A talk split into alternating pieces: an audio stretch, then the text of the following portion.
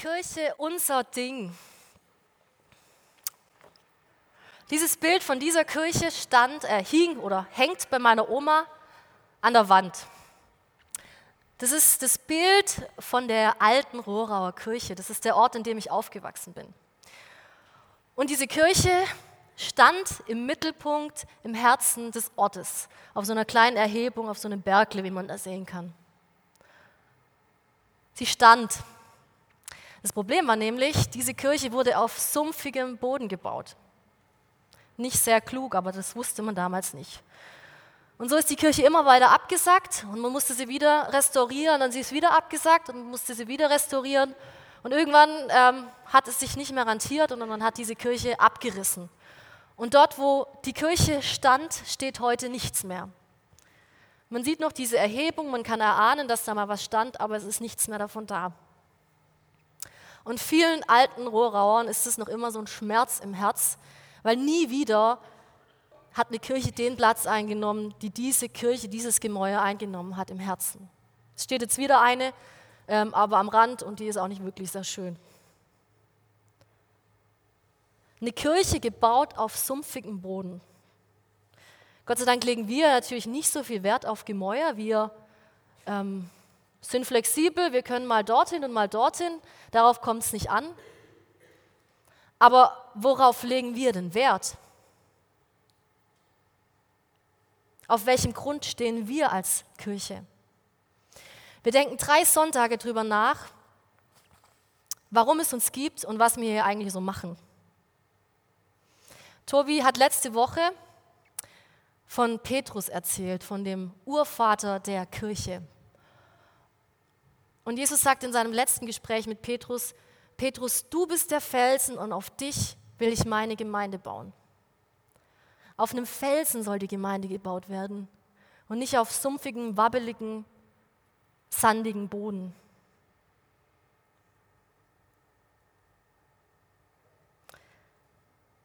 Eine Kirche, die keinen Auftrag hat, die nicht weiß, wohin es geht und was eigentlich der Sinn ist, ist eine Kirche gebaut wie auf sumpfigem Boden. Nicht, weil Gott irgendwann sagt, ich kann mit euch nichts mehr anfangen, sondern weil ich glaube, wir können irgendwann nichts mehr mit uns anfangen, wenn wir nicht wissen, in welche Richtung es geht. Ich selber war mal vor ein paar Jahren Teil der operativen Leitung, das war damals die Bereichsleitung im Jesus-Treff.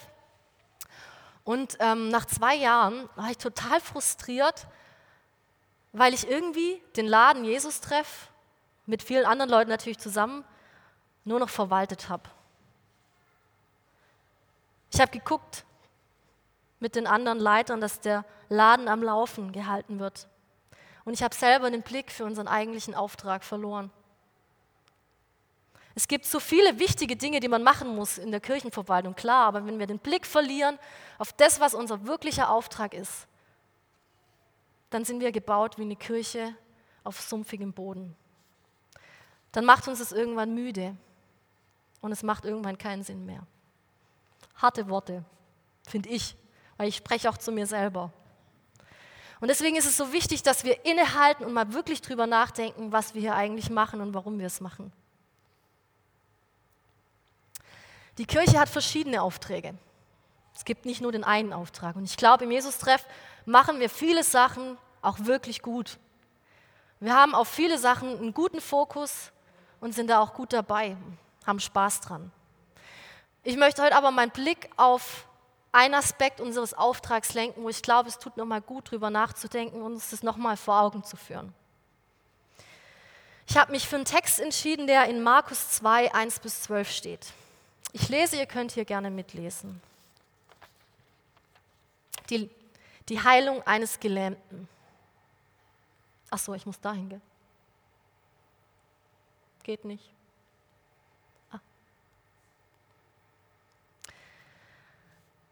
Als er einige Tage später nach Kapernaum zurückkam, wurde bekannt, dass er wieder zu Hause war. Es geht um Jesus. Und es versammelten sich so viele Menschen, dass nicht einmal mehr vor der Tür Platz war. Und er verkündete ihnen das Wort. Da brachte man einen Gelähmten zu ihm. Er wurde von vier Männern getragen. Weil sie ihn aber wegen der vielen Leute nicht bis zu Jesus bringen konnten, deckten sie dort, wo Jesus war, das Dach ab.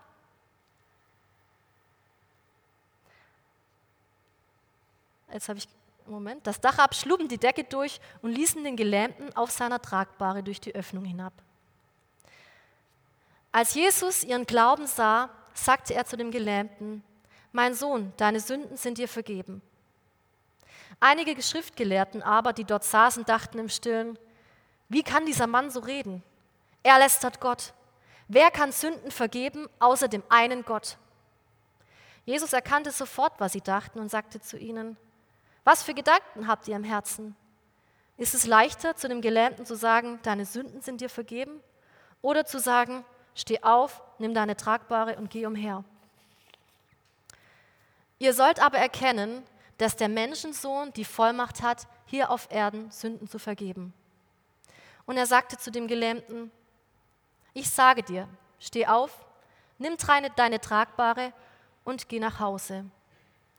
Der Mann stand sofort auf, nahm seine Tragbare und ging vor aller Augen weg. Da gerieten alle außer sich. Sie priesen Gott und sagten, so etwas haben wir noch nie gesehen. Ich finde, in dieser Geschichte gibt es so viele wunderbare Aspekte, die eine Gemeinschaft auszeichnen kann. Und ich möchte mit euch heute über ein Wort nachdenken, über das Wort tragen.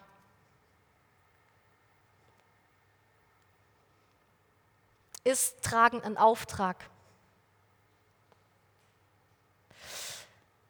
In Galater 6, Vers 2 schreibt Paulus an die Galater, einer trage des anderen Last, so werdet ihr das Gesetz Christi erfüllen. Es scheint was mit unserem Auftrag zu tun zu haben. Ich möchte mit euch heute darüber nachdenken, warum und wen wir tragen sollen als Kirche, wie wir tragen sollen und wohin wir überhaupt tragen sollen. Am Anfang unserer Geschichte stehen, sind da vier Männer. Vier Männer, die den Einfall haben, hey, wir können das Leben unseres Freundes vielleicht verändern. Der Freund, der nicht mehr gehen kann. Sie haben von Jesus gehört und haben gehört, was er alles tun kann und was er schon getan hat. Und sie packen ihren Freund auf die Trage und gehen los. Sie tragen ihn zu Jesus. Wenn ich an Tragen denke, dann denke ich an solche Bilder. Ich denke an einen Vater, der seinen Sohn liebevoll auf dem Arm hält. Ich denke an Freunde, die voller Trauer ihren Freund zu Grabe tragen. Ich denke an einen Bräutigam, der voller Hoffnung auf die Zukunft seine Frau über die Schwelle trägt.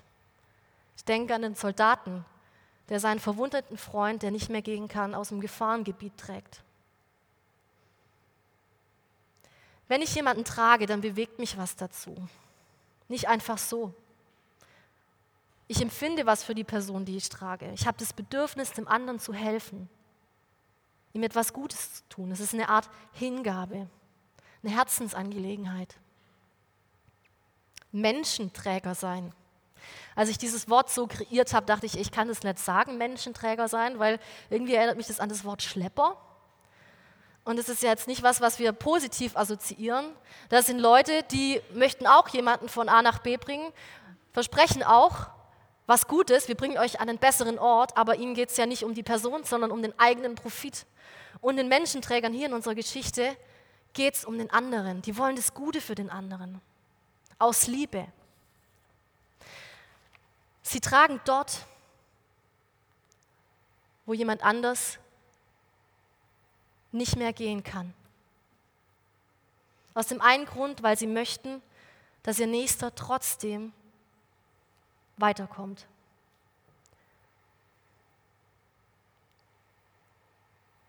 Dieses Bild und die Geschichte dazu hat mich ähm, ganz arg bewegt und bewegt mich auch heute noch. Ich ähm, lese immer wieder nach und, ähm, und gucke, wie es ähm, diesem Jungen geht. Also es hat mich nicht losgelassen.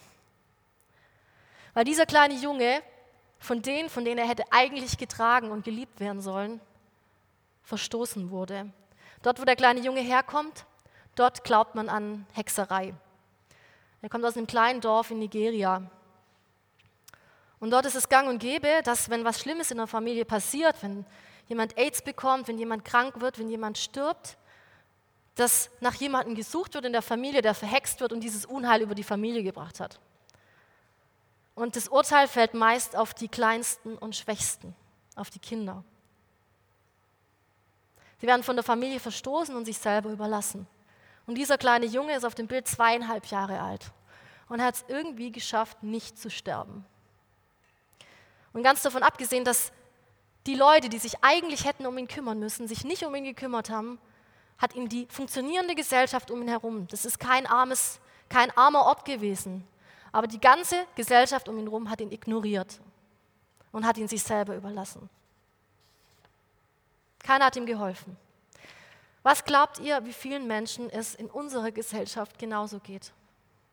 Nicht alle haben so ein brutal hartes Schicksal wie dieser Junge, ganz klar. Aber es gibt genug Menschen, die, von denen sie eigentlich hätten getragen und geliebt werden sollen, nicht getragen wurden. Die alleine sind. Mitten in unserer Gesellschaft. Und die Menschen sind in mancherlei Hinsicht gelähmt. Als Jesus die Jünger mal fragen, Jesus, was ist denn das wichtigste und größte Gebot überhaupt? Dann sagt Jesus zu ihnen, Du sollst den Herrn, deinen Gott lieben, wie dich, du sollst den Herrn, deinen Gott lieben von ganzem Herzen und ganzer Seele und mit all deinem Verstand. Das andere ist aber dem gleich. Du sollst deinen Nächsten lieben wie dich selbst. Jesus wusste um die Not in der Welt und um das Bedürfnis von jedem Menschen, gehalten und geliebt zu werden. Er wusste es, er hat es selber in uns hineingelegt. Und es ist ihm nichts wichtiger, kein Gebot ist ihm wichtiger als dieses dass wir für diese Menschen da sind. Dass wir ihre Bedürfnisse wahrnehmen, dass wir aufmerksam sind, sie ernst nehmen und den Auftrag erfüllen, dort zu tragen und zu lieben, wo es andere nicht gemacht haben. Wenn man den Kleinen hier so anschaut, dann regt sich doch was in einem. Als ich die Bilder zum ersten Mal gesehen habe, gemütlich vorm heimischen Fernsehen, da habe ich zu Robert immer, ich musste weinen und habe zu Robert immer wieder gesagt, Robert, diesen kleinen Jungen, den muss doch jemand halten. Den muss doch jemand auf den Arm nehmen. Das kann doch nicht wahr sein. Es sind Millionen Menschen um ihn rum und keiner nimmt den auf den Arm. Niemand beschützt ihn. Anja Ringgren Loven, das ist eine Dänin, die hat in Nigeria ein Kinderheim aufgebaut, das nennt sich Land of Hope. Die kommt in dieses Dorf und die sieht den Jungen. Und es bricht ihr das Herz. Und dieses Kind, das bisher allen egal war, ist ihr nicht egal. Sie gibt ihm zu essen und zu trinken.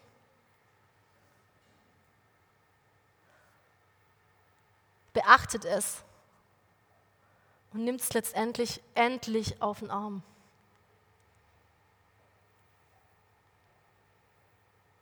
Kannst du weiter? Ah ja, das ist eins zu viel, okay. Sie nimmt es auf den Arm. Sie nimmt den Jungen mit sich, gibt ihm zu Hause, wäscht ihn und was das Wichtigste ist, sie gibt ihm Liebe. Sie überschüttet ihn mit Liebe und Annahme. Heute sieht der kleine Hope so aus. Das ist ein Jahr, nachdem sie ihn gefunden hat. Sie hat den kleinen Jungen dort getragen, wo seine Eltern, die ihn eigentlich hätten tragen müssen, es nicht getan haben. So dramatisch wie das ist, ist es vielleicht in unserem Alltag nicht immer. Und nicht jeder von uns geht nach Afrika und hilft dort Hexenkindern. Aber wenn wir uns in der Kirche nur zurücklehnen und froh darüber sind, dass andere was machen, dann haben wir einen großen Teil von unserer Aufgabe nicht erfüllt. Warum also tragen? Weil es zuhauf Menschen gibt, die nicht mehr selber gehen können. Da kann man in die Welt gehen oder man guckt auf die gegenüberliegende Straßenseite. Oder in die eigene Familie. sind überall. Da ist das Mädchen, das anschaffen geht, weil ihr Loverboy ihr große Gefühle vorgeheuchelt hat und sie dann gefügig gemacht hat. Da ist das Kind, das herumgeschubst wird, weil die Eltern mit sich selber nicht klarkommen und sein Dasein vor der Klotze fristet. Da ist die junge Frau, die schon immer gesagt gekriegt hat, sie ist so, wie sie ist, nicht richtig und nicht schön und die heimlich alles in den Hals schiebt, was sie finden kann, um es danach wieder auszuspucken. Da ist der junge Mann, der aus seiner Heimat geflohen ist, vor Krieg und Verfolgung und hier in jeder S-Bahn angeguckt wird, als wäre er ein Terrorist. Da ist die alte Frau, die sich immer auf den Postboten freut, weil sonst niemand da ist, der mit ihr spricht. Was bricht dein Herz? Wo siehst du Ungerechtigkeit, die dich aufstehen lässt? Kennst du den Schmerz in dir für andere Menschen? Halt mal wieder inne und denk drüber nach. Ich bin mir sicher, du kannst für jemanden einen Unterschied machen. Wen und warum tragen wir? Wir tragen Menschen, die nicht mehr selber gehen können, damit sie dort ankommen, wo sie hin müssen. Wie tragen wir? Zunächst mal sind die vier nicht alleine. Jeder von ihnen hat eine Seite, eine Ecke der Tragbare. Jeder von ihnen ist wichtig. Würde einer fehlen, wäre die ganze Sache schon ein bisschen komplizierter. Wahrscheinlich hatte einer den Einfall, hat gesagt, hey, da ist Jesus, wir, müssen, wir können was machen, wir können losgehen. Vielleicht war sogar jemand dabei, der gezweifelt hat, der gesagt hat, ey, das bringt doch nichts. Erstens mal kommst du gar nicht zu dem durch und zweitens mal weiß ich gar nicht, ob das stimmt, was man da von Jesus erzählt. Vielleicht war sogar ein Mitläufer dabei, der gesagt hat, na gut, ich habe heute sowieso nichts anderes vor. Es gibt nämlich auch Spezialisten, die haben super tolle Einfälle, starten alleine durch und heben sich dann irgendwann einen Bruch, weil sie alleine sind. Mit guten Absichten brennen sie aus. Und das Thema heute heißt nicht Auftrag, der herausfordert oder einfach nur Auftrag der Kirche, sondern es heißt Auftrag, der vereint. Das Coole an der Kirche ist, wir sind nicht alleine in dem, was wir machen. Wir haben andere, die mit uns unterwegs sind. Wir können miteinander tragen.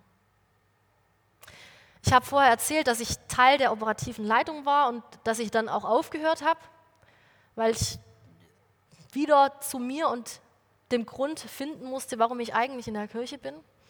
Und habe mich dann bewusst dafür entschieden, ähm, in ein Team zu gehen, das den diakonischen Auftrag ähm, für sich als wichtig ansieht. Und dann bin ich ins Segen für die Stadtteam gegangen, in das Suppenküchenteam.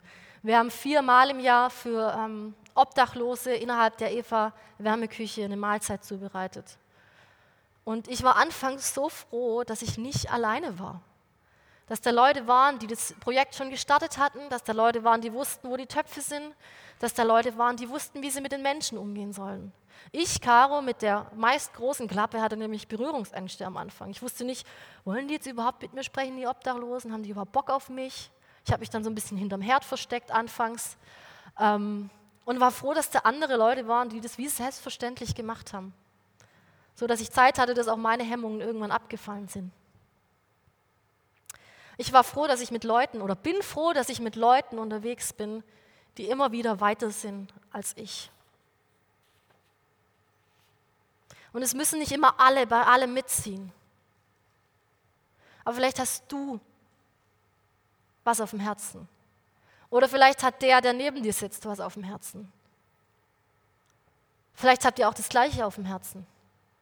Wichtig ist, dass ihr es mal äußert.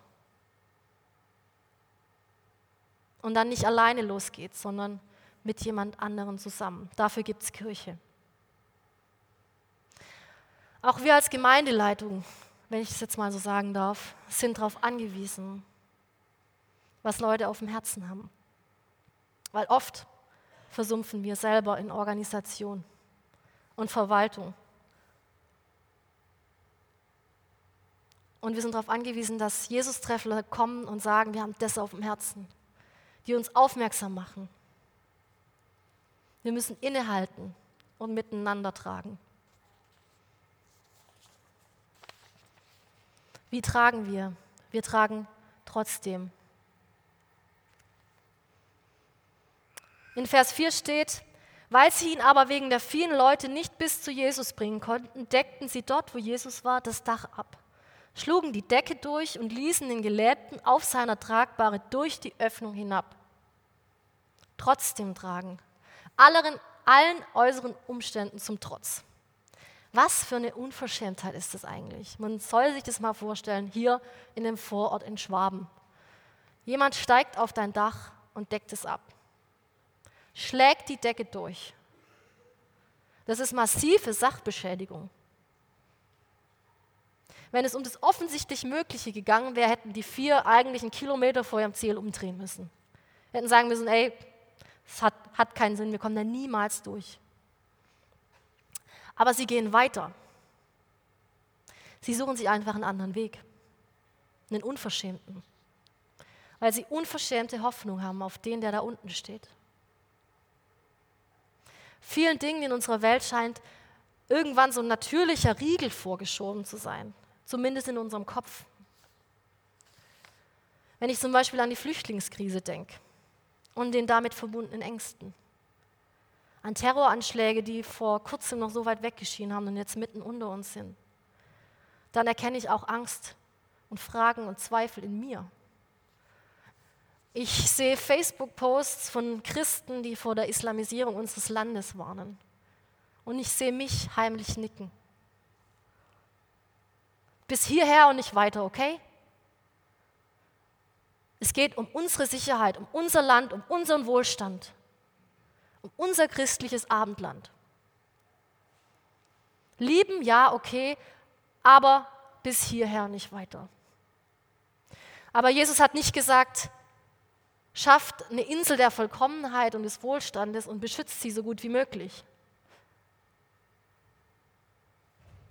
Sondern er hat gesagt, liebe deinen Nächsten wie dich selbst. Selbst wenn er anders ist als du. Ich will ja niemanden politisch beeinflussen, so eine Woche vor der Wahl. Aber die Haltung, die Angela Merkel 2015 eingenommen hat in der Flüchtlingskrise, ist für mich ein bisschen so wie dieses Dach abdecken. Es ist unverschämt, es ist undurchdacht. Und viele Menschen machen ja heute noch Vorwürfe, hassen sie deswegen, beschmeißen sie deswegen mit Tomaten. Aber sie bleibt bei ihrem Standpunkt. Sie sagt, wir müssen den Menschen helfen. Wir haben die humanitäre Verpflichtung dazu. Und das ist für mich ein heldenhaftes und ein bewundernswertes trotzdem, trotz unserer Angst. Und es gibt auch immer wieder Dinge und Situationen in unserem Leben oder in der Welt, wo wir denken, unsere Hilfe ist doch nur ein Tropfen auf dem heißen Stein. Wir können doch eh nichts bewirken. Ich denke an Depressionen, an Krankheit, an Hungersnöte, an schlimme menschliche Tragödien, an den Klimawandel. Aber es ist nicht unsere Aufgabe, die Wahrscheinlichkeit auszurechnen, wie viel es bringt, was wir tun, sondern es einfach zu versuchen. Und alles andere liegt nicht in unserer Hand. Wohin tragen wir? Die vier Männer haben ein Ziel. Ein Mann, Jesus von Nazareth. Sie tragen ihn zu Jesus. Sie glauben an ihn und an das, was er tun kann. Wir tragen als Kirche die Menschen nicht irgendwo ins Blau hin, sondern wir tragen sie zu Jesus. Das unterscheidet uns von anderen Organisationen.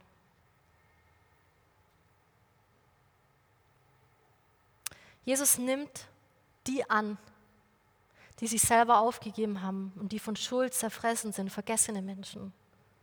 Die Bibel ist gespickt von Geschichten. Eigentlich hat Jesus nichts anderes getan die ganze Zeit, als zu diesen Menschen zu gehen. Er ging zu Verstoßenen, er ging zu Aussätzigen, er ging zu Huren, er ging zu Halsabschneidern, zu Lahmen, zu Blinden und zu Mördern am Kreuz.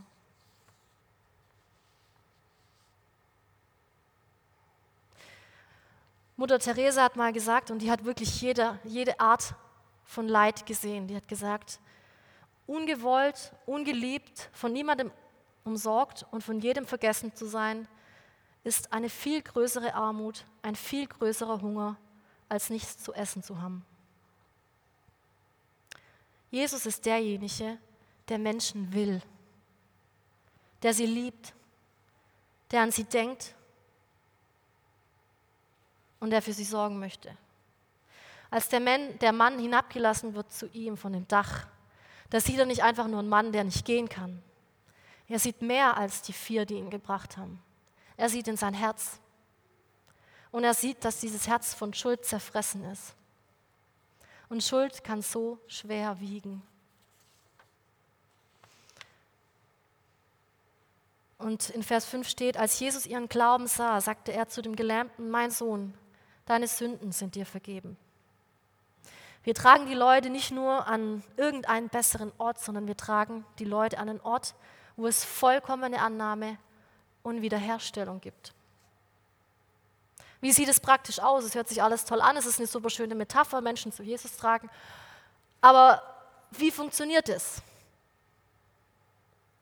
Du kannst beten für dich alleine oder mit Leuten zusammen, weil dich was nicht loslässt, weil du jemanden auf dem Herzen trägst. Fürbitte ist so einfach und doch so wenig praktiziert, weil wir so viel anderes mit uns rumtragen. Du kannst von, für jemanden beten von Angesicht zu Angesicht. Schon ein bisschen mutiger. Jemanden das Angebot machen, für ihn zu beten und ihm sagen, hey, du musst deine Last nicht alleine tragen. Als ich ähm, vor kurzem noch schwanger war, ich habe vor drei Monaten entbunden, ähm, hat sich meine Geburt so ein bisschen rausgezögert, es ging nicht so wirklich los. Es hört sich jetzt undramatisch an, aber in dem Moment fühlt sich das so ätzend an und du fühlst dich so alleine, weil du weißt genau, ich muss da jetzt irgendwie alleine durch. Kein Mensch kann das für mich machen. Und hat meine Hebamme zu mir gesagt, hey Caro, kann ich einfach für dich beten. Das ist eine kleine Geschichte. Das ist einfach, aber genauso einfach ist es. Wir dürfen und sollen Menschen Vergebung zusprechen. Wir glauben gar nicht, was Menschen so alles mit sich rumschleppen. Aber dazu muss Beziehung stattfinden. Dazu muss ich mit den Menschen Gemeinschaft haben so wie Jesus getan hat. Jesus ist in die Straßen, in die Häuser und in die Gassen gegangen, wo die Menschen waren. Er war, war ihnen nah. Und es passiert nicht immer, dass sofort alle aufspringen und losrennen und geheilt sind. Manchmal muss man sie ein ganzes Stück auf dem Weg begleiten, durch schöne und traurige Stunden miteinander gehen und sie immer wieder daran erinnern, dass sie in der Gemeinschaft der Kirche willkommen sind, sie daran erinnern, dass die Schuld wirklich vergeben ist. Erinnern, dass sie in Jesus einen wahren Freund haben und in Gott einen liebenden Vater. Wir tragen die Menschen zu Jesus, weil es dort vollkommene Annahme und Wiederherstellung gibt. Ich fasse nochmal zusammen. Wen und warum tragen wir? Wir tragen Menschen, die nicht mehr alleine gehen können, damit sie dort ankommen, wo sie hin müssen. Wie tragen wir? Wir sind nicht alleine. Wir haben Menschen an unserer Seite, an denen wir die Tragware mal abgeben können, wenn wir nicht mehr können. Wir tragen trotzdem, auch wenn unsere Logik sagt, es bringt eigentlich nichts. Weil wir eine unverschämte Hoffnung haben auf den, der da unten steht. Wohin tragen wir? Wir tragen die Menschen zu Jesus weil sie dort angenommen sind und weil dort Wiederherstellung in jeglicher Form stattfinden kann. Zum Schluss möchte ich euch noch einen Gedanken mitgeben. Und mir ist wichtig, dass ihr nicht nach Hause geht mit einem schlechten Gewissen, sondern dass ihr neu inspiriert seid und einen neuen Blick auf Menschen bekommt, die uns brauchen. Dazu bitte ich euch jetzt mal die Augen zuzumachen. Stell dir mal vor, du bist dort vor Ort. Du siehst das Haus mit dem flachen Dach. Du siehst die Menschen, die sich vor der Türe drängen, um Jesus zu sehen, um nur einen Blick auf ihn zu erhaschen. Es ist ziemlich heiß. Die, die drinnen stehen, die haben Glück, weil es dort schon ein bisschen kühler ist. Manche Leute stehen ganz nah bei Jesus. Und du siehst dir vier Freunde mit dem gelähmten Mann auf das Haus zulaufen. Siehst sie die Treppe aufs Dach steigen. Wo stehst du? Bist du einer von den Vieren, dabei das Dach aufzudecken? Bist du ein unbeteiligter Beobachter, der sich wundert, was da so vonstatten geht? Vielleicht bist du ja auch der Gelähmte, der getragen werden muss.